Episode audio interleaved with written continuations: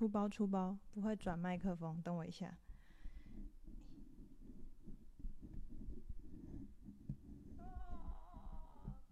算了，算了算了，小，你们这样声音听的是 OK 的吗？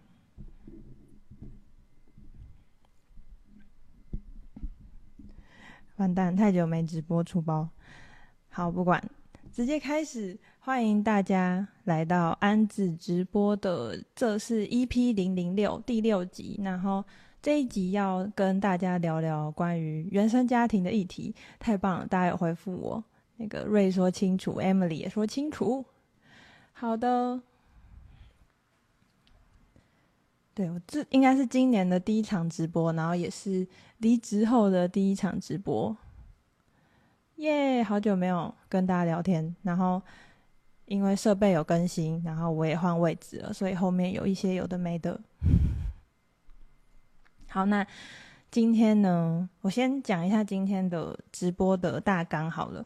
我会哦好，因为过年，然后大家都要回去，可能要回返乡，然后要去所谓的团圆，所以可能都会必须要跟自己的家人相处。那其实，嗯，不管是在催眠的时候，然后去协助个案处理他的议题，或者是我自己跟朋友聊天，或者是嗯我自己的路程，我觉得其实原生家庭这个东西，它真的是一个会影响一个人很大的一个的一个背景。那今天就想要来聊聊这个。那首先我会先讲原生家庭真的会影响一个人嘛？虽然我刚刚已经讲了，但是之后会再讲一下我的原生家庭是怎么样。那我在我的原生家庭里面有什么限制？那为什么我后来会突破这个限制？就是会跟大家讲一个扭转一切的关键，跟我的三个小方法，然后。最后会跟大家分享我最近看的一部我觉得很赞的电影，叫做《日历》（After Sun），是英国的一个电影。好嘞，大家好久不见，挥手挥手。好，那我先先来讲。嗯，其实我以前也一直觉得说，你的家庭是怎么样，它一定就会影响你。嗯、像是。可能有的人他的家境是比较贫穷的，或者是有的人他爸妈离异，或者是怎么样。然后我觉得对小孩一定都会有或多或一定会有影响，因为毕竟你是在那个家庭里面长大的嘛。然后你第一个学习语言的对象也是你的家人，然后你最常相处的对象也是你的家人，你们甚至吃的东西都是一样的，所以其实对。其实原生家庭是真的会影响一个人，但是，但是还有这个但是，嗯，但是你们想哦，就是大家如果有兄弟姐妹的话，其实可以去想想说，为什么你们两个生在同一个原生家庭，但是你们可以长出完全不同的样子？像是我的个性碰到我的原生家庭，跟我姐的个性碰到我们同样的原生家庭，我们长出来的模样是非常不一样的。所以其实。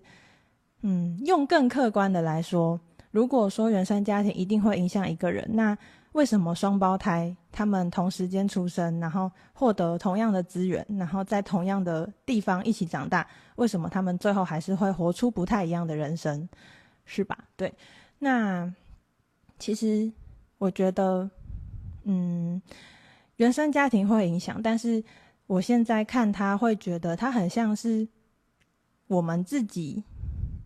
出生了，然后就出生在这个关卡里面，然后这个关卡它有一百种可以玩的方式。那我们可能在还没有意识的时候，就一直用同一种方式去玩我们的原生家庭。那如果从现在开始，你可以有意识的去用不同的方式，在你的原生家庭里面用用玩的，可能有人会觉得太轻浮。嗯，体验的话，或许你的生命就会有。不一样的走向，对，就是这是我今天最想要跟大家分享的内容。那好好，我直接来讲一下我的原生家庭好了。嗯，我觉得我的原生家庭带给我的限制，其实，好，我先讲。我刚刚讲，我跟我姐的个性很不一样，我们都在一样的家庭里面长大，但是我们的个性非常不一样。那因为从小。我爸是属于比较凶的，就是可能小时候，因为他赚钱很辛苦，所以他回来的时候通常都很晚。然后妈妈是老师，所以妈妈可能会对我们有很多的限制。那小时候如果不听妈妈的话，妈妈就会找爸爸，然后爸爸就会来处罚不听话的小孩。对，那个状态其实是这样。然后，嗯，我因为我是属于那种。我自己小时候觉得我比较聪明，所以对于这样子的循环，因为我知道如果不听爸爸妈妈的，我就会被处罚，所以后来我就会变成是几乎都是听大人讲什么哦，我就去做什么。那我姐她就不一样哦，她是属于会反抗型，就是她今天如果跟父母有冲突，然后父母就是可能处罚她什么的，她可能就会，她她也她也。他有不到大反抗嘛？他有的时候会反抗，然后那个反抗就会造成家长更生气，然后家长就会就是会有更大的情绪，然后就会去处罚他。然后有的时候我也会被连带波及到，所以小时候的我其实觉得会觉得我的姐姐是一个为什么你要找麻烦的存在？我会觉得他为什么不乖乖听话就好，我们就不会被处罚了？为什么你要这样？对，所以其实我觉得我的。原生家庭带给我的限制是，它让我变得很没有自己的想法，像是我其实，我其实那。好，我先说，我现在当然，因为我在讲我原本的限制，所以我现在都会讲一些坏的，就会把就会把我自己觉得比较限制型的先讲出来。但是后来，其实我有找到去，嗯，去把这一切扭转的一些方式，那就是今天直播想要跟大家分享。那我其实小时候印象很深刻的是，我好像其实是一个喜欢表演的人，然后。那个时候，小学大概五六年级吧，然后我们学校会选，是叫自自治市长吗？就是会选一个这样的职位。然后我那个时候就很想要去参选，我想要当这个角色。然后我记得那时候，因为我是在我妈教书的国小念书，然后我妈就跟我说：“你不要去想要出风头，老师的女儿要要那个叫什么？”老师的女儿要低调一点，她是这样跟我讲，然后我心里就很想要选，但是因为我妈妈不让我选，所以我就去帮我的另外一个同学助选了。对，然后小时候想要参加田径队，就很喜欢跑步啊，然后就跑来跑去，然后小时候好像也跑很快吧，因为长得比较高，腿比较长，然后但是我妈就说小朋友要好好念书，不可以不可以去。玩什么田径队，那些都是坏小孩什么的。然后国中跟高中也想要加入乐舞社，但一样是被我妈拒绝。对，然后我就会觉得说，诶，我好像想要做什么事情都要先经过他们的同意。然后，但是被拒绝了，我也是属于那种不会抗争的小孩，所以我就不去想办法。抗争，我就是哦，好，那就不要。但是其实我内在有很多想做的事情，可是都因为这一些拒绝，我最后就变得好啊，那就都不要有什么想法。对，这是我。但是我姐就是一个不一样的状态，就是很神奇啦，就同一个家庭、同一个家长、同一个模式，还是长出会长出不一样的小孩。所以也不能说原生家庭就完全决定了你是一个什么样的人，而是。原生家庭加上我们的个性，跟我们去互相应对，会长出不一样的状态。然后，好在这是我我跟我妈。那我爸的话，他就是因为他以前是比较在赚钱的角色，所以所以要说我跟他相处嘛，因为我爸小时候其实蛮不喜欢我的，因为我是属于那种小聪明类型，我都很常会去。哄骗我妈，那我妈会被我骗，但是我爸就会看到我在骗我妈，那他就会很气，他就会过来揍我，所以我就觉得我有点像是那个孙悟空逃不过那个佛佛佛的那个法掌里面的那个感觉，所以我对我爸就是一个很畏惧跟敬畏的角色，所以我更不会去越级跟他说我想要干嘛，对。那这是我跟我爸妈的关系。那我跟我姐就更奇特了，就是小时候我真的，自从有稍微有一点自己的想法以后，我就觉得我跟我姐是一个超不一样的角色。那我会觉得她很爱想很多，然后很爱去抱怨，然后很爱找麻烦。因为看我前面的描述，我是属于那种。不想要惹事，想要把自己过好哦。爸妈 OK 就 OK，不要，最好是不要找我麻烦。就我以前的的模式很像这样。那我姐就不一样，她会她会想要，也不能说她硬要找去跟别人吵架，但是她会是比较属于会去抱怨，然后会去起争执，会去引起纷争的人。然后。我就会觉得说他是一个很爱找麻烦的人，就是以前的我真的是这样子想。然后我们很常会吵架，然后他最常跟我说的话就是：“你怎么可以这么自私？你怎么可以就是觉得管好自己就好？”对，就是我们以前真的是非常的不合，但是毕竟我们就是姐妹，然后其实在家里能讲话的就是彼此，所以聊天的时候会聊天，但是也是很常吵架，然后。有一个很很好，这个我在想，等一下讲还是现在讲？就以，就是我现在想起来，我们以前真的是会吵一些超级无聊事，像是因为我们要上班，然后我们会开车，然后两个人开车，因为同一台车，然后我们会一起去上班，然后我们还会吵说，就是谁开的车比较多？为什么我在开车，你都在睡觉？就是我们还会为此要轮流，然后为了要所谓的公平，然后就是会吵这些有的没的，就现在想就会觉得超级无聊。好，那现在这个是我原本的有点算是我原本的原生家庭的所谓的基调吧。那我现在就来讲说，就是到底是怎么样可以去扭转这一切。那首先我要先讲扭转一切的关键是什么，就是你一定要有这个关键，你才有办法去把这个原本的状态扭转掉。那它就是。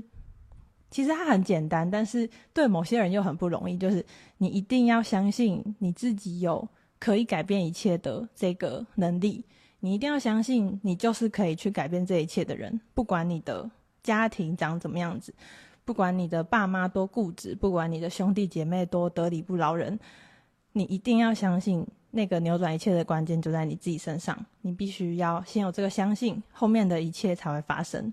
对，这是第一个关键。那我看一下，嘿，大家有问题都可以，或者想说什么都可以打哦。我等等再有到一个段落再回复。Hello，好，那关键是你要相信嘛。那再来就是三个方法，这三个方法我就先讲。第一个是一切都要先回到自己。那第二个方法是。要学会用爱的方式去沟通。那第三个呢，就是你要去接受那个改变，并非马上就会发生这件事情。好，那我一个一个讲。首先是一切都先回到自己。那这个方法，它的例子我就要拿我跟我姐姐来说。那其实一开始我是听到我的催眠老师说，他。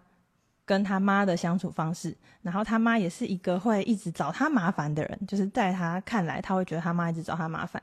但是当他某一天就是在想说，这个妈妈一直找他麻烦，到底是要他学会什么？他到底要用什么方式才可以让这一切他妈不再找他麻烦？然后后来他就发现，他反正他就学，他就想通了一件事情，他应该要是。其实我有点忘记他那个关键是什么，反正他就想通了一件事情，然后他跟他妈的关系就没，就是他妈就不再会去找他麻烦了。但是很神奇的是，他妈还是会持续的去找他爸跟他妹的麻烦。对，就是有点像是他跟他妈的那一层面的功课解决了，所以他妈就这个角色就不会再去烦他了。对，所以我听了这个故事以后，我就回真的回到我自己，我就去想说，嘿，我跟我姐这样，我们到底是要如何？处理这个议题，我到底要怎么样才不会再继续跟我姐吵架？我姐现在进来了。好，那其实我觉得后来真的就是认真的去想，我在我姐身上真的学到的东西，就是我应该要去接纳一个跟我完全长得不一样的人，我应该要去尊重世界上就是有这样的人存在，然后我应该要去试着去。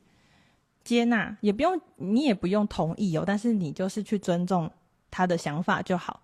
那很神奇的是，当我想通这个以后，虽然很多时候我们在群组里面他讲的一些话，就是以前他还是会，我还是会觉得天哪，怎么有人会这样想？天哪，怎么有人这样这样这样？但是在我像我以前。打打出我觉得你很无聊，或是你为什么要自找麻烦的这一些言论之前，我先停下来，我告诉自己说，那如果他就是这样呢？就是这就是他，然后我就试着去，我那时候还学了所谓的，嗯、叫什么萨提尔的。对话练习就是你要去同理对方，你要去问对方为什么会有这样的想法。所以我就用那个萨提尔里面梳理的方式去问我姐说：“诶，那你为什么会这样想？然后什么什么的，反正就是我用了过去以往不同的方式去跟他讲话。然后后来我们的争执真的渐渐就变少了。然后有一个蛮我印象蛮深刻的是，我我刚不是有说我们会因为开车这件事情吵架嘛？然后后来我就。也我也不知道为什么，我真的就是已经不会再去计较说今天是我载你，然后你没有载我这件事情。然后有一次我在载他的时候，他喝那个饮料，然后放在我的那个车的那个驾驶座跟副驾驶座中间，然后他饮料好像没有放好，所以就是那个饮料有点泼出来，珍珠奶茶的那个奶茶有点泼出来。然后他那时候超级害怕，他就说对不起对不起，然后我就说又没差，然后他整个就是傻眼，他想说。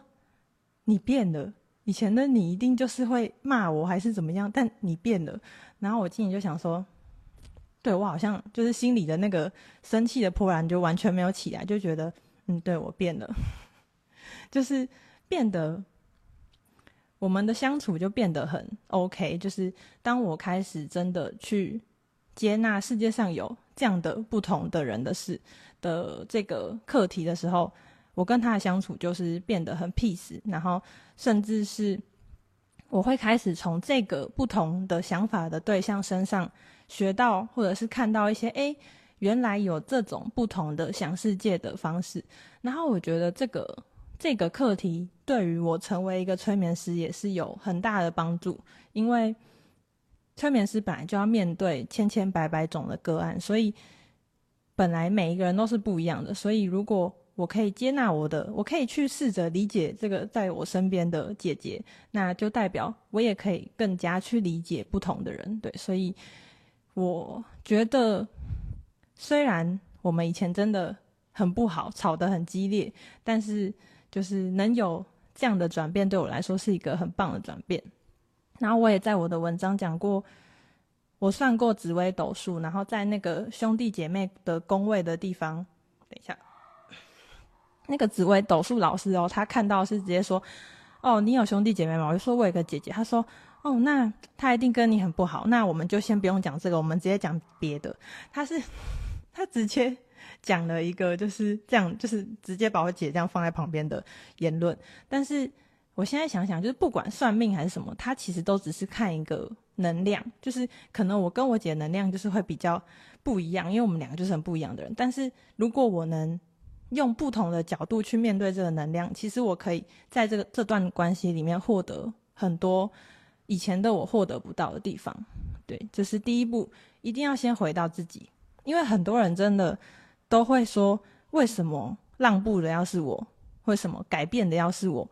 为什么今天示弱或道歉的人要是我？但是你想想，如果你换个方面想，今天可以改变关系的人是你。那这样不就代表你是那个夺得先机的人吗？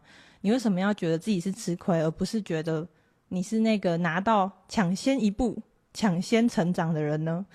是吧？对，看一下，我姐说，因为对我来说，以前的你很会骂我。对啊，我以前脾气超不好的，可以问那个瑞。我们玩电动我都骂人，我姐说跟你不一样就被骂。瑞说：“安得一小步，人类的一大步。是登陆月球吗？”我小米说：“以前也会有很多自己的规则，让自己很辛苦。”阿云说：“你没有道歉过，我有啦。我我跟你说，我们之前在赖里面吵架，有时候应该是蛮久以前。我们现在很少吵架，但是吵一吵以后，我还是会，就是最后我们会彼此道歉，有吧？”就是虽然会吵，但是在情绪结束以后，还是觉得啊，我要来道歉一下，就这样，对不起的，好的，对不起嘛，这样就是这种道歉。好，小米说，以前也会有很多自己的规则，让自己很辛苦。对，我觉得这个也是一个点，就是当你去接纳了跟你不一样的人的存在的的时候，其实你也会开始慢慢的接纳某一些。你无法接纳的自己，其实很神奇哦。就是当你不再那么严格对别人，其实你也不会那么严格对自己，因为这是相对的。对，阿云说：“不过我也有改变，有，我有看见，大家一起改变。”好，进入第二点，就是所谓的沟通。那回到自己的部分，我是跟我姐。那沟通，我想要讲，就是我跟我爸妈。那我前面的。前情提要，就是我变成是一个比较没有想法的人以后，我就非常的不去练习所谓的沟通这一块。然后我有发现我，我变成是一个很不会讲话，然后很不会表达自己的状态。然后我就会觉得，我的生命好像就是永远，那个时候真的是这样想，就是觉得。我好像真的要跟着爸妈的规则走一辈子，比方说几岁要结婚，然后结婚了以后才可以自己搬出去住，然后还是什么都要一直在哪里工作，这样就要一个正常的工作。但是其实现在想想，如果你本身是一个可以把自己照顾好，然后是一个可以让父母放心的存在，那你想要成为什么样的你？你的爸妈真的会去阻挡吗？他们的阻挡或许只是一个身为父母想要保护你的一个手段。那你如果没有透过沟通，让他们知道你自己心里真正的想法，他们就会可能就会觉得哇，这个小孩走坏了，还是这个小孩现在不听话，是不是因为什么？所以我觉得沟通这件事在家庭里面真的是一个很重要的一个部分，因为很长，我不知道，就是其他我不知道其他家庭怎么样，但是很多时候现在我们家是以前吵架的时候，就是会有有一方突然很大声，然后另外一方就是会支支吾吾讲不出话，然后就会变成是我们需要去就听大声的人怎么讲，然后。就没有沟通，对，就是所谓的吵架，就是没有沟通，对。那其实我好像也没有小时候的我也没有尝试过真的要去讲些什么，我真的都是单方面的一直去接收，所以我觉得这它就会变成是一个我的课题。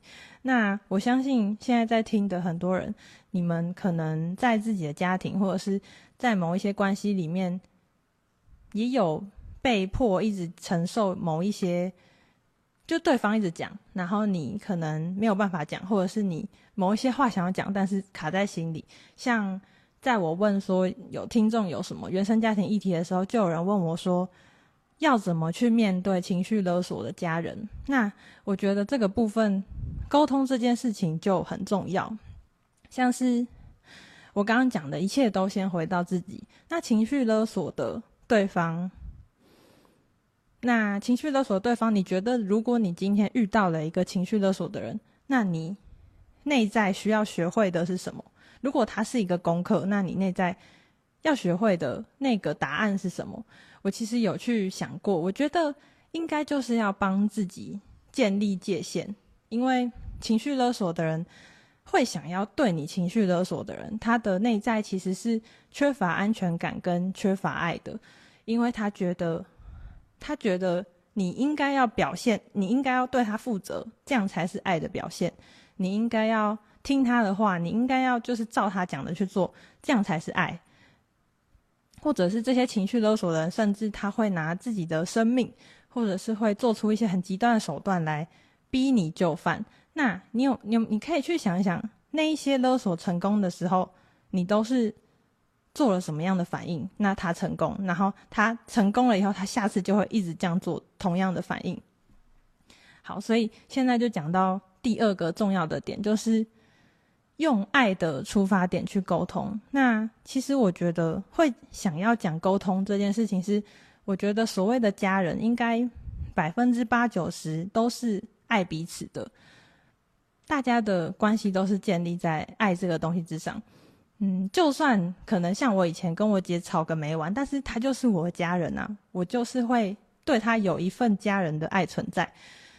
那我们都是希望彼此变好，可是我们都希望彼此用我自己想要的方式变好。那这件事情绝对就会造成吵架。那我们要怎么去做到理性的沟通呢？所以我自己的话是，像是我。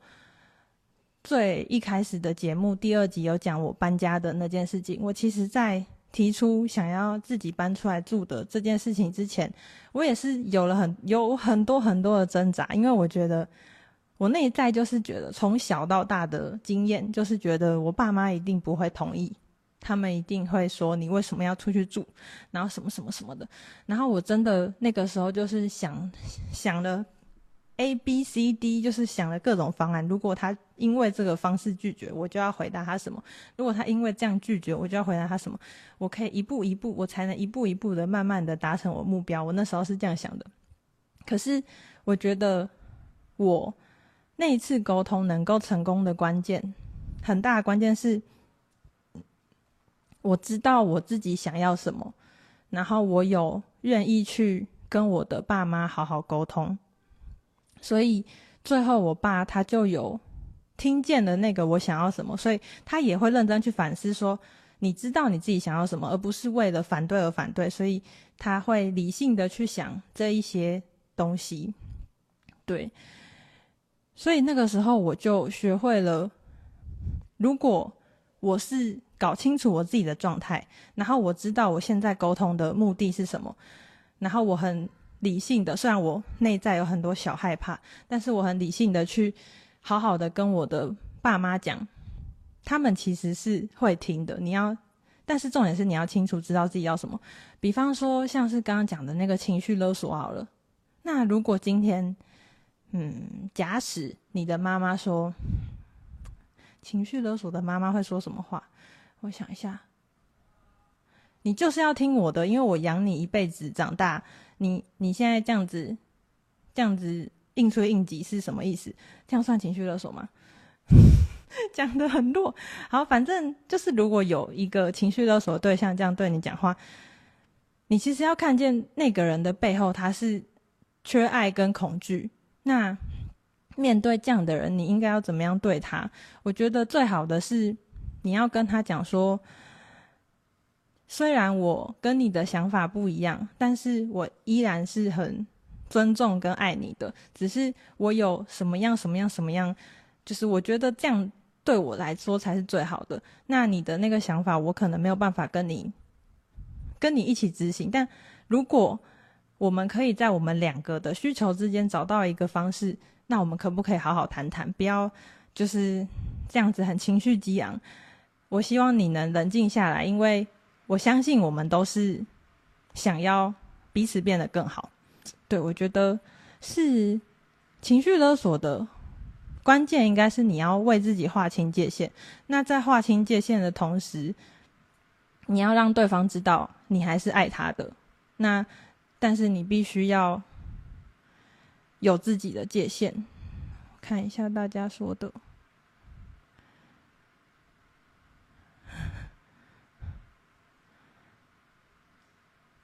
小我姐说，我想说有些会被你骂的，我就点点。但现在我承认，有时候因为我还不习惯，会偷偷测试底线。现在竟然都没爆炸。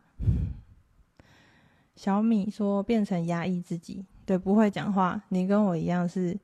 一一一生日，然后六二人。我姐说你没有议题就不会被勒索到，真的，所以我其实不太能模仿请乐的人讲的话。我姐说有功课才会被攻击到，像我跟我妹被同一个长辈讲一样的话，我妹就不会被攻击到。没错。好，讲到这边。嗯，第二点是用爱的出发点去沟通。我觉得跟家人真的，他算是我前阵子有跟那个我的催眠同学小景录一集关于沟通的内容，有再去深入讲沟通的内容。那那集大概下下礼拜会上架。那我们真的有讲到说，家人真的就是所谓的沟通 BOSS，就最难的，因为你看。朋友没有办法沟通，可以渐行渐远；然后男友没办法沟通，可以慢慢的让他离开。那可是家人没办法，你们就是有血缘，然后过年就是要相聚，你们就是要在一起。那这样怎么办？所以我觉得真的很神奇啦。就是如果你现在用的方式是跟以前一样，是讲了以后对方就会爆炸的那个状态，那你下次真的可以试着换一个方式。换一个方式去跟那个人沟通，那那个情况，因为你换了，所以他真的会有改变。虽然他可能一开始会觉得，哎呦，你以前从来没有说过你是爱我的，那你今天突然说了是怎样？我觉得很恶心，然后吓到什么？但是我觉得正常的人，有耳朵、有心的人，应该都是会听到，哎，原来我的小孩他有这样的想法，然后。原来我的小孩他是在乎我，但是他也他也长大了。我觉得是这样的感觉，就是原来我的小孩长大了，他已经不是以前那个什么都不懂、不会保护自己的小孩，他现在有自己的想法。那面对这样的状态，我要做什么样的回应？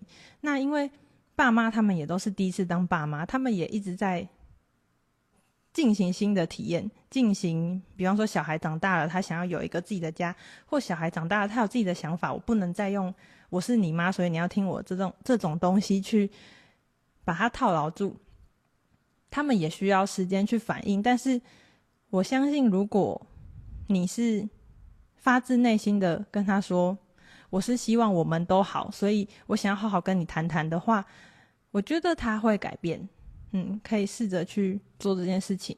然后这件事情其实在我身上也有很大的帮助，因为我以前是完全很怕去沟通这件事的。但是我真的用了这个方式去跟不管是我男友，或是跟我姐，或者是跟我爸妈，用好好的方式去沟通，对方他也会慢慢的知道，诶。原来你是一个可以沟通，然后我们可以用不同的方式去面对彼此，对，然后真的要从自己先开始，嗯。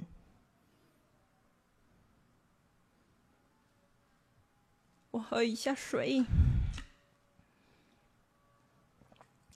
瑞说以前超凶，对啊，我以前，我以前真的是那种觉得全世界不要来找我麻烦就好的人。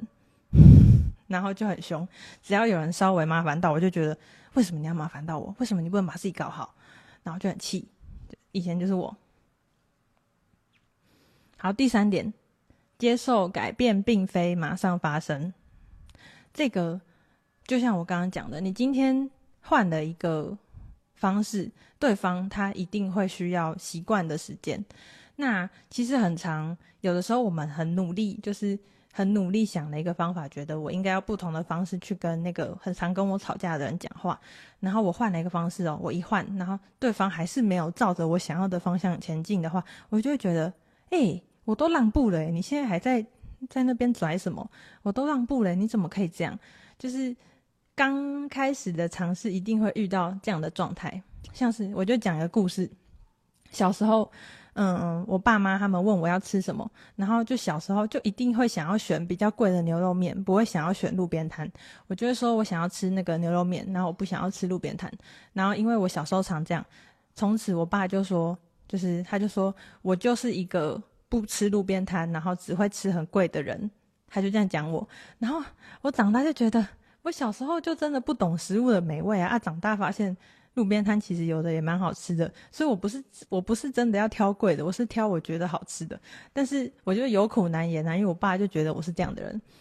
直到好像真的过了很久，我是我也没有去跟他争，我就是吃路，他以后问我吃什么，我都说哦都可以啊，然后吃路边摊哦都可以啊，就是我不再是那个反对的人。大概真的过了过了很久，我真的到大学的时候，他才开始说哦，就是。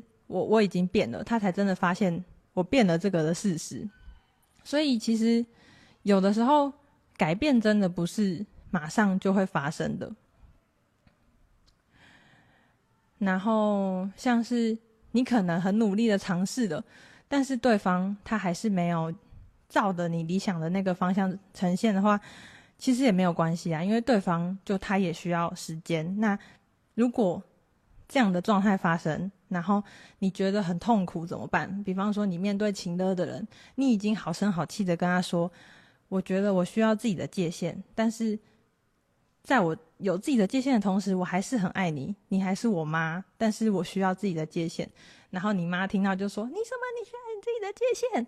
什么什么什么？然后你为什么以前你以前都怎么依赖我？反正就是啪啪就开始有他大情勒话语的时候，你其实也不要觉得失败了。”因为你只要讲出了稍微不一样的东西，你只要有把你自己真正想要讲的表达出来，其实对你来说就已经是一个不一样的事情。然后对方他他也需要时间去消化，他也需要知道，他可能会觉得我是不是在用更大的情的情勒你，他就可以成功。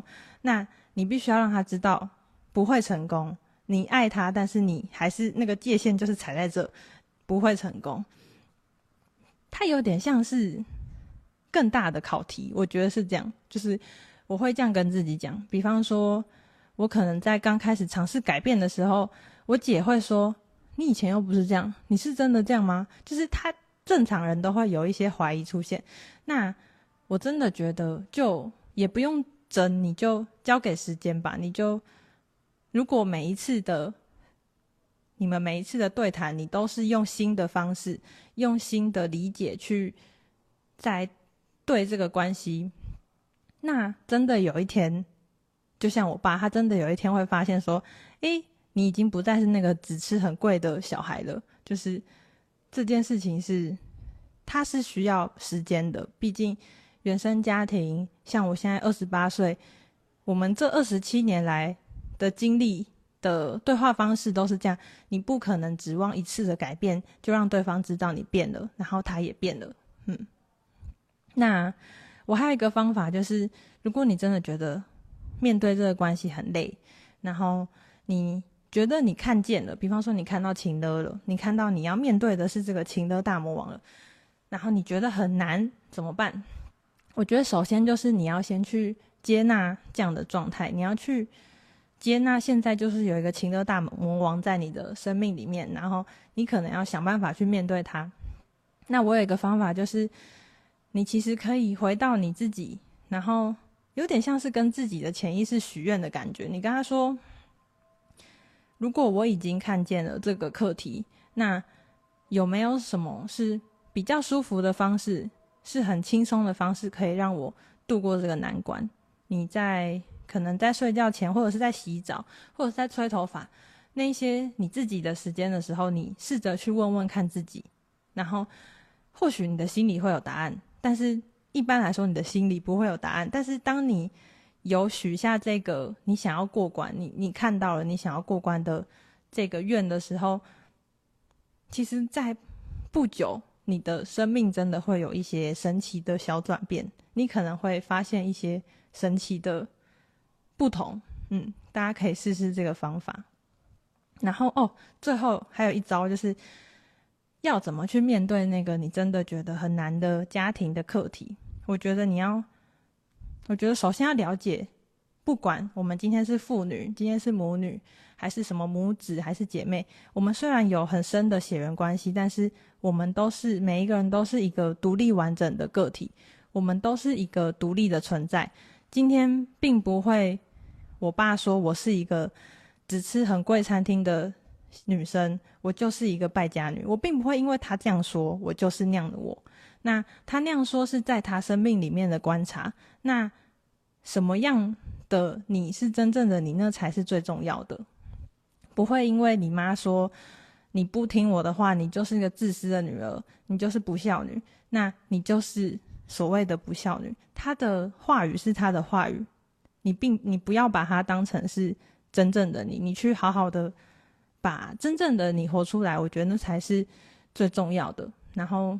如果你明白，每一个人都是这样的存在，而不会因为他说你是谁，你就是谁，或许那个言语的伤害就不会再那么的痛。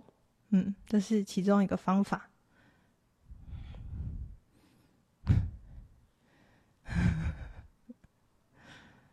瑞说以前地雷超莫名，我也搞不懂我自己。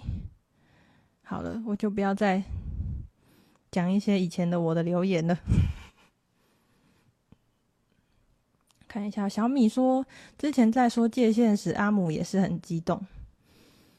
我觉得我们在讲这些话的时候，其实因为你的内在也是恐惧跟害怕的，所以彼此之间会激荡出这一些很很严厉、很很恐怖的情绪爆炸，是很正常的。但是。我觉得讲清楚，好好的讲这件事情，它还是很重要。不要因为害怕就不去讲，因为你有讲，他就会对方就会听到，那他就会知道，诶，我或许不能再像以前那样对你，所以他会非常激动，因为他会觉得，哇，你要脱离我的魔掌了。但是，我觉得还是要去练习讲，然后。当你真的活出一个你很知道自己界限在哪的状态的时候，那个会一直侵犯你界限的人，他真的就会消失，他可能就会变成会去侵犯别人的界限。因为他知道你已经没有办法被侵犯了，所以他就会去侵犯别人，有点像这样。我姐说跟戒烟一样，烟抽多久就要戒多久，应该可以更快的戒的，但是就是要要时间，不要想想要逼自己太快。所以说，我感觉面对比较传统的父母也不一样。有些父母需要你做出表现来，因为他们会觉得你自己都没弄得多好，就得听我的。没错，就像我刚刚讲的，如果你已经是一个成熟的大人，你的父母觉得你好棒棒，然后你是可以处理好自己的，他们其实也不会再想要。突然陷入一个想法，因为其实好像有的父母，因为他们年纪变大了，然后我们我们慢慢的长大，变成是我们要去照顾他们的角色，那他们可能会无法适应这样的转变，所以他们会想要继续使唤你，继续叫你听他的，好像这好像拥有这样的权利，你们才会继续是他的小孩的感觉。有的人好像是这样，但是面对这样的状态。真的就是要去设立好自己的界限，然后好好沟通，跟他说：“我依然是那个爱你的小孩，但是我也有自己独立的生活。”觉得有点像这样。小米说：“真的有讲才有机会改变，没讲就是一个旧的循环。”没错，要做出改变。对，云说有讲就是无形中的影响力。没错。好，接下来就是日历电影心得。有人有看过日历吗？日是日子的日，历是美丽的丽。嗨，瑞说多反应几次，其实他们就会意识到。对啊，嗯，因为你要想，他们也是用这样的方式在生活很久。瑞居然说无声冷气，日历变频冷气是这个吗？好，我要讲日历，它是一个英国的电影，然后它其实主要就是整个主轴就是在演一个十一岁的小孩跟他三十一岁的爸爸去土耳其度假的旅程，然后他的拍摄手法是，他用一个。有一些是像是小女孩录 V8，然后录爸爸的一些片段，然后再加入一些女儿的视角，再加入一些爸爸的视角。整段其实就在演他们去土耳其的度假日常。然后其实一开始我真的是有点看不懂，然后看到最后发现是，看到最后发现是。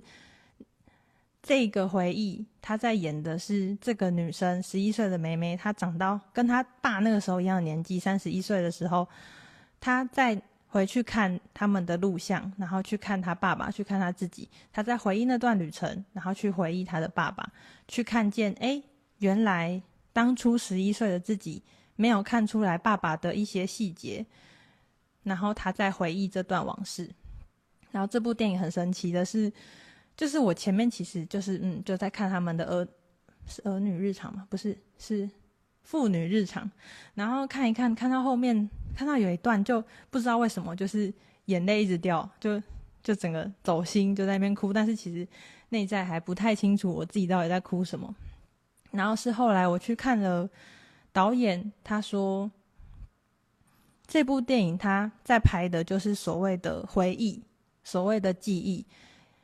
他就是这个，好，我直接讲，就是这个电影里面，你去看，你会看到这个三十一岁的爸爸，他其实有很多不太以常理来说，不太是一个爸爸适合做的事情，会出现在这部电影里。比方说，他会在顾小孩的时候，但是他又在那边喝酒，然后或者是他会跟他的女儿闹别扭，然后他先回饭店，让女儿自己在。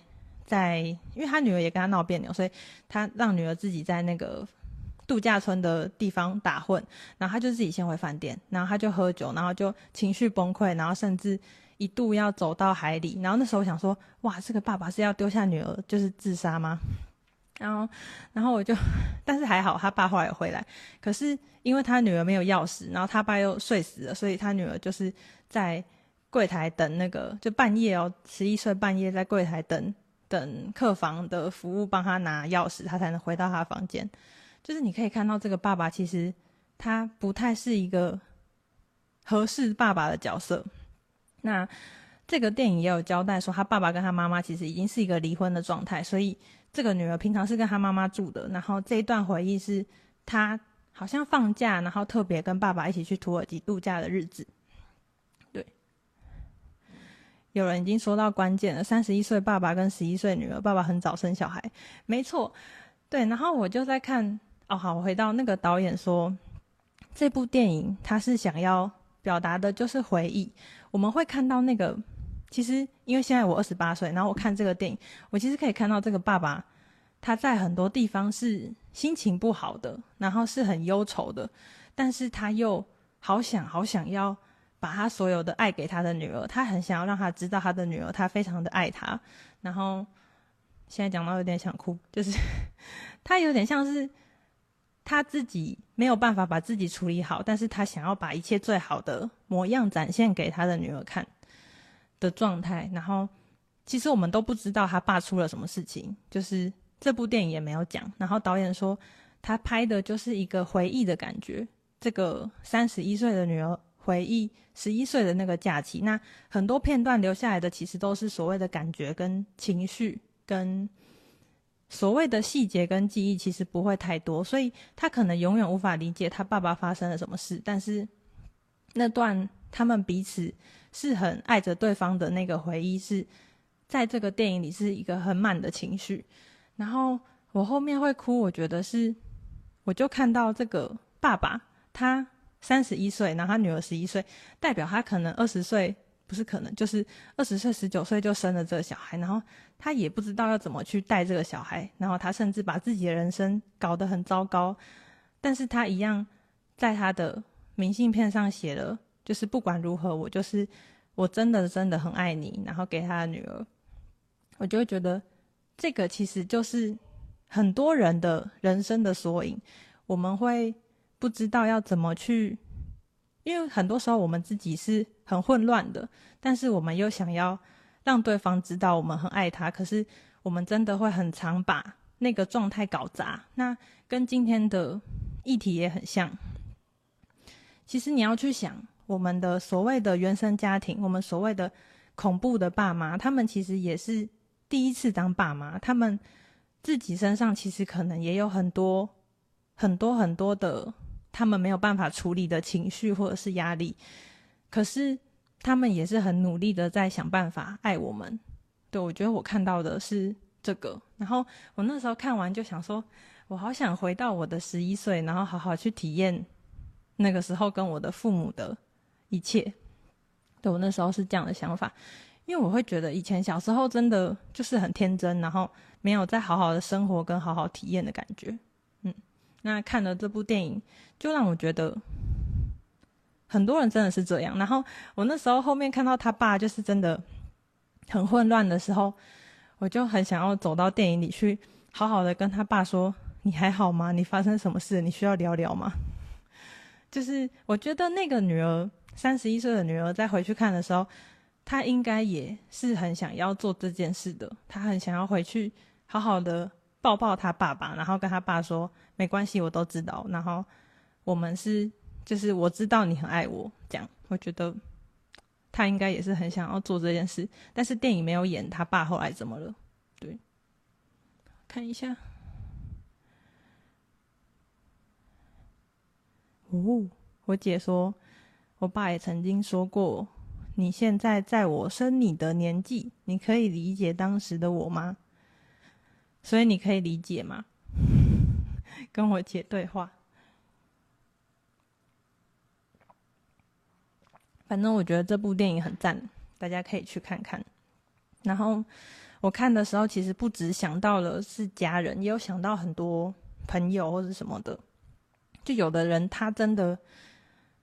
他可能真的不知道自己怎么办，但是他还是在用他的方式去好好的努力的爱你。那我觉得这个过程真的就是需要一场好好的沟通。回到第二点，好好的沟通。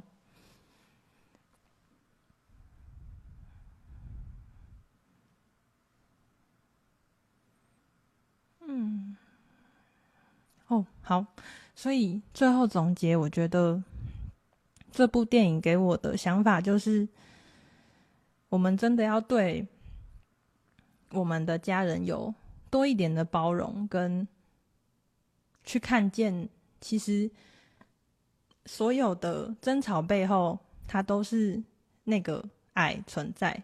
因为像是我妈，她因为很爱我们，所以。她会害怕我们受伤，会想要告诉我们该怎么做。他可能会很担心我姐，会很担心我姐的小孩。就是这就是我妈她表达爱的方式。她从小到大，她她可能也有自己的父母，她自己的父母对她来说也是有她的原生家庭议题，所以她的爱是长这样。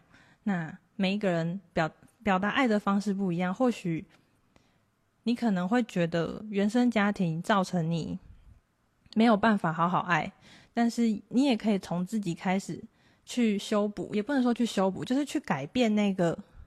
比方说，我妈给我的爱是这样，那我一定就要像她一样，用她的方式去爱我的下一代吗？还是我可以跟我妈沟通，然后沟通出一个我们都能够接受，然后是舒服的，让这个爱是存在跟流动的方式？那。真的就是要先去包容跟理解，说每一个人都是一个人，对，应该要这样想。他不会因为是你的爸妈，他就神通广大，他就应该什么都知道。嗯，应该要这样。好嘞，今天大概就到这。有人有什么想说的吗？或是想问的？那这个。原生家庭的部分，它其实算是一个序幕的概念。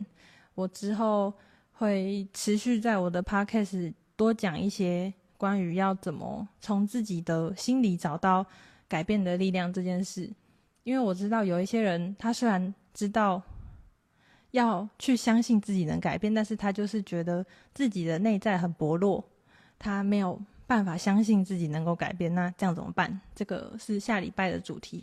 那下下礼拜会跟大家讲是关于沟通的方面，会用更多的角度跟更多的故事去讲沟通。那之后也会应该会跟我的催眠老师聊一集，是关于嗯内在的改变就能让外在改变的这件事情，会去聊这个主题。我看不懂我姐说的，她说她就应该怎么做，然后打一个叉，看不啊。小米说喜欢，谢谢小米。大家应该都放假了吧？今天有够冷。S H I O T I N G 说期待，耶嘿。嗯，日历很好看，然后他的男主角是，也是演之前演的，也是一部我看不太懂，但是又觉得很会很走心的一部片，叫做《Normal People》，他是那个正常人的男主角，他就是一副阴郁小生的模样。Emily 说接下来要跟紧啊，可以，你你是洗完澡了吗？瑞说贺新年。新年贺。有人说不是因为他们是父母就应该怎样怎样做，对啊，像那个我看了日历，真的就有很大的感受。在这个十一岁女儿的心底，她觉得她爸是一个，她好像说，因为她爸那时候手打石膏，然后他在录 V8 的时候就说。等一下，这个独臂战战士要登场了。就在在这个妹妹的心里，她爸爸真的就是一个很厉害，然后像神，然后是一个战士般的存在。可是，其实爸爸的背后，他其实也是一个自己有很多各种议题的存在的组合。所以，他爸爸其实内在也是五味杂陈的。那我觉得，现在我们长大了，回去看那一些可能曾经爸妈带给我们的一些所谓的创伤吗？那其实，在那个当下，他们也有他们很多自己心里，就你你不会知道你的爸妈在那时候经历了什么，我觉得是这样。好嘞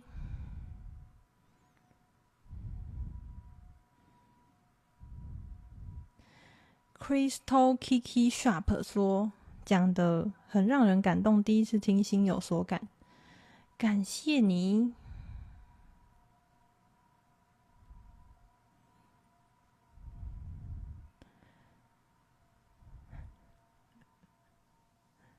瑞，这个我在私讯回复你。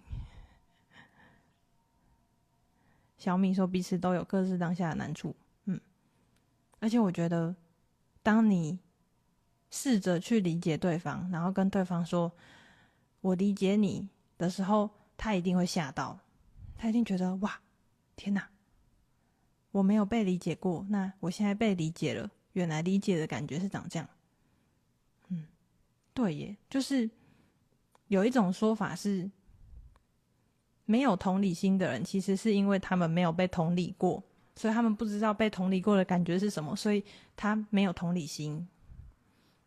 对，就像我以前也没有被好好的可以沟通过，所以我不知道什么是沟通，应该是这样讲。如果是反在我身上的话，我以前真的不知道什么是所谓正常的沟通，所以当我遇到了愿意跟我好好沟通的人，我会发现哇。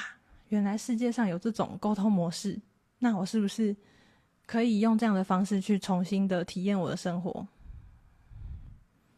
阿云说：“你有没被同理过吗？”以前我我算是有啦，哎、我也不知道、哎，算了，这个我们私聊。但是沟通这部分真的是要偷偷夸我的男友，他是一个我觉得我可以很可以跟他沟通的存在。所以我现在变得越来越可以试着去沟通。好嘞，今天就到这喽。感谢大家的陪伴，新年快乐！我要结束了，大家拜拜。